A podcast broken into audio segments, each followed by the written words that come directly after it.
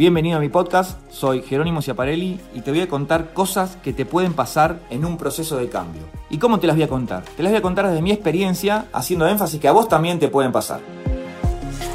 En el 2008 me encontré leyendo una revista y en un momento descubro una columna de una persona llamada Tony Robbins. Esta persona es un gurú de liderazgo y la verdad que cuando la empecé a leer me encantó lo que hacía.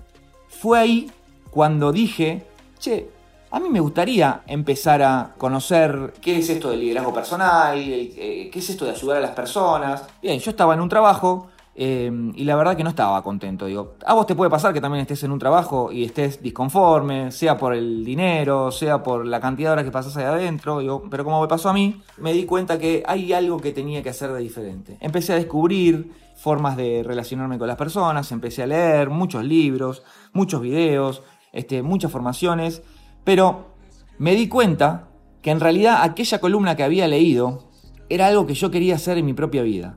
En ese momento seguía trabajando muchísimo y lo veía como muy lejano, coqueteaba, para decirlo de alguna manera, como a vos también te puede pasar, con algunos libros este, fundamentales, con algunas películas, diciendo qué bueno esto de cambiar, pero la verdad es que yo seguía trabajando y ¿saben qué? Cada vez más que seguía trabajando era tan funcional a lo que la organización requería que iba creciendo. Me pedían que viaje por, toda Latinoamérica, en algún momento me pidieron que viaje eh, a China durante seis meses a hacer un proceso de cambio. Me pidieron que me quede a vivir eh, en China porque la verdad que el, trabajo que hacía era, era muy bueno. Hasta que un día me di cuenta que yo no quería estar más en una organización. ¿Te pasó alguna vez que vos te das cuenta que no querés estar más en tu trabajo y querés, eh, y querés hacer otra cosa diferente? Bueno, me di cuenta que tenía que hacerme cargo de lo que verdaderamente me estaba pasando. ¿Y qué quiere decir hacerse cargo de lo que verdaderamente te está pasando? Es dejar los libros de lado, dejar las películas de lado y verdaderamente tomar decisiones. ¿Y qué es lo que te puede pasar cuando tomas decisiones de cambio? Darte cuenta que vas a tener que tener conversaciones incómodas, conversaciones difíciles, ¿Qué fue lo que me pasó a mí. En mi caso, esas conversaciones incómodas fueron con mi esposa, fueron con mi jefa en ese momento y fueron con algunos amigos cercanos. ¿Sí? En tu caso posiblemente te pasen con este, tus padres, tu familia, posiblemente también como me pasó a mí con tu esposa, pero digo, te vas a tener que dar cuenta que tener conversaciones incómodas es el primer paso fundamental para darte cuenta que lo que vos querés vale la pena. La mayoría de las personas, o mucha gente para decirlo precisamente, se opone al cambio. ¿Y qué quiere decir se opone al cambio? Muchas personas lo que quieren son certezas, certezas de cuánto van a ganar, certezas de que van a tener una actividad eh, que les va a asegurar que eh, tienen trabajo para siempre, eh, que van a querer saber qué es lo que va a pasar. Y la verdad te digo que, como me pasó a mí, posiblemente con esas conversaciones incómodas que tengas, no vayas a tener todas esas respuestas. Pero sí, tener esas conversaciones incómodas va a ser el primer paso para que vos puedas seguir avanzando en esto es de generar tu nueva forma de hacer las cosas. Luego, en el 2012, me di cuenta que si yo no tomaba una decisión, iba a seguir el mismo camino de la frustración, el mismo camino de la angustia. Posiblemente a vos te pase lo mismo, estés en este momento queriendo hacer un cambio, ya sea en tu organización o posiblemente estás en, eh, una pareja que no te gusta o posiblemente estás en un país que no te gusta vivir y tengas que tomar una decisión contundente me di cuenta que no había ni libro, ni, ni video en ese momento, ni conversación que a mí me ayude a cambiar. Yo tenía que tomar la decisión de cambio. Y fue así cuando, a través de esas conversaciones incómodas, pude darme el lujo de avanzar en este proceso que te cuento. Al principio no sabía cómo tener conversaciones incómodas. Es más, tuve mi primer conversación con mi jefa para decirle que no quería eh, hacer más ese trabajo que estaba haciendo, pero en vez de decirle que en verdad yo había descubierto una nueva profesión que me encantaba y que no tenía que ver nada con lo que estaba haciendo, le dije que le estaba pasando mal porque eh, algunos colaboradores, algunos directores me trataban mal.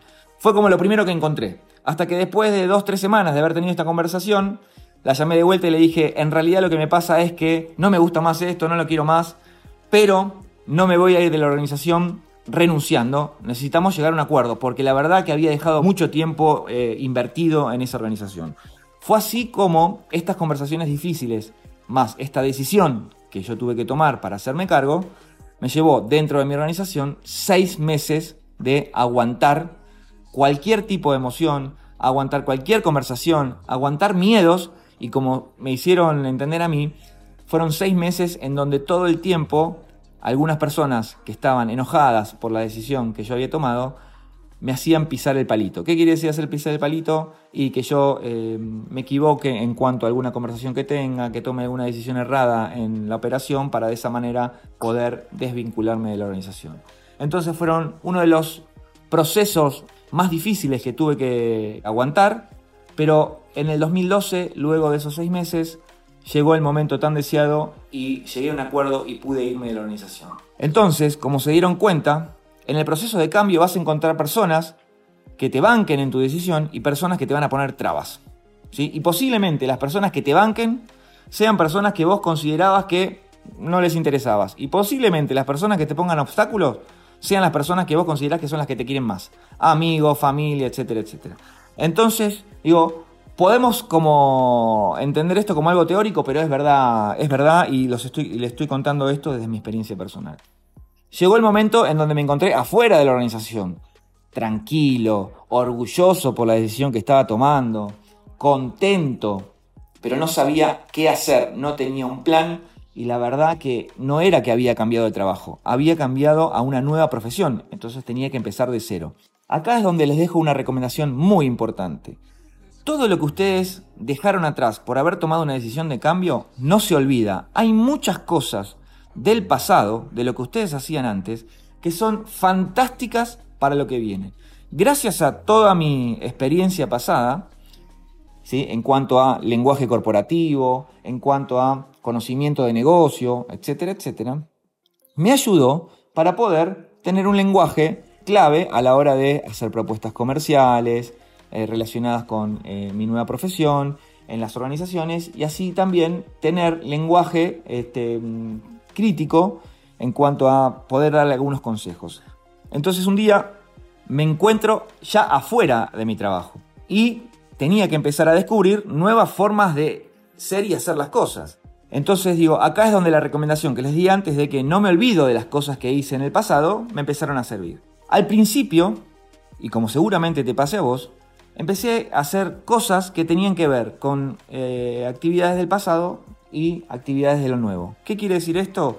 Hacía trabajos de consultoría, ¿sí? En cuanto a lo que tenía que ver con lo comercial y también eh, aprovechaba y tenía un relacionamiento distinto con los clientes. Fue ahí cuando me di cuenta que esto de conversar, esto de ayudar y esto de escuchar realmente las necesidades de los otros tenía que ver con lo que yo quería. Pero un día me di cuenta, y luego acompañé a mi mujer a una reunión, eh, a una entrevista de trabajo, me di cuenta que aquello no era verdaderamente lo que me hacía sentir bien. Por eso un día me encontré llegando a esta organización que, en la cual hacía consultoría y decidí irme. Esto de decidirme no es algo que tenga que ver con el ego, que tenga que ver con el sentirme orgulloso, sino que tenía que ver con verdaderamente ya sabía lo que quería. Entonces, la recomendación que te hago si estás en esta misma situación, la perseverancia que tenés que tener en cuanto a la visión de lo que vos querés hacer y ser es clave, porque es lo que te va a hacer sostener el norte, como me gusta decir a mí, ¿no? Y saben qué fue lo que me pasó y estoy seguro que les va a pasar eh, luego de tomar esta decisión. Compañías, ¿sí? Eh, distintas empresas me llamaban para contratarme para hacer el mismo trabajo que hacía antes y encima me pagaban el triple. No les voy a mentir, digo, en ese momento no tenía muchos ingresos y la verdad que me tentaba un poco porque eso me aseguraba poder como mitigar esta necesidad de brindarle certezas a mi familia, tener ingresos a mi familia. Me di cuenta que si quería seguir perseverando y que se quería seguir sosteniendo y manifestando esta nueva realidad que a mí me gustaba, tenía que decirle que no a todo lo distinto a lo que yo quería. Y es ahí donde descubrí algo que tiene que ver con la delimitación y los límites. Está buenísimo que aparezcan cosas nuevas, a ustedes les van a aparecer, estoy seguro que les van a aparecer, y sobre todo cada vez más por esta nueva forma de hacer las cosas virtual, lo que me di cuenta es que yo era el que tenía que definir hasta dónde sí y hasta dónde no quería llegar. Y fue así cuando me di cuenta que en lugar de estar abierto a escuchar nuevas propuestas que tenían que ver con lo que ya no quería, tenía que verdaderamente enfocarme en las cosas que quería. ¿Y cómo es esto? contactar amigos que ya se estén dedicando a lo que a mí me gustaba, eh, eh, darme cuenta que había consultoras que se dedicaban a hacer procesos de cambio, este, contactar a personas que posiblemente me faciliten el acceso a estos espacios o a personas o a, a nuevas organizaciones que quieren hacer procesos de cambio y ahí enfocarte. Entonces digo, si vos estás en ese proceso o ya tomaste la decisión de cambio, tenemos que entender que ser perseverante es una de las claves para poder generar, manifestar o como quieras llamar tu nueva realidad. Y el último punto que a mí me ayudó y me gustaría dejarte es, dado que la nueva profesión, porque no es un cambio de trabajo, la nueva profesión es algo que vos querés y te gusta, hay que entender que siempre vas a estar activo o activa, siempre vas a estar haciendo cosas. Y eso es lo más rico y lo más lindo de esta nueva profesión. Hay tanto para descubrir que tiene un impacto directo eh, beneficioso para cada uno y cada una de nosotras que lo que tenemos que tener en claro es que siempre vamos a tener que estar dispuestos a aprender, siempre vamos a tener que estar este, con una mentalidad de aprendizaje constante. ¿Y qué quiere decir? Siempre hay cosas para hacer que te nutren y te hacen que vos seas un mejor profesional o una mejor persona. Por eso te digo que si tomas una decisión de cambio o estás por tomar una decisión de cambio, estas cuatro etapas que te acabo de dejar y, te voy a, y te voy a resumir son las que yo te recomiendo porque a mí me pasaron. La primera es hacerte cargo de lo que vos querés, dejar los libros, dejar los videos, dejar las formaciones y darte cuenta que vos sos la que o el que tiene que hacer algo con lo que quiere. La segunda es, si no tomas decisiones, no va a haber cambio. Y entendiendo que tomar decisiones implica tener conversaciones incómodas, en mi caso fue con mi esposa y con mi jefa, en tu caso será con tu familia, tus padres, tus amigos, sea quien vaya a ser. Luego entender que la perseverancia de lo que vos querés es clave porque te aseguro que te van a pasar, te va a pasar que te van a llamar de otros trabajos, ¿sí? que tienen que ver con el pasado y no con lo que vos querés.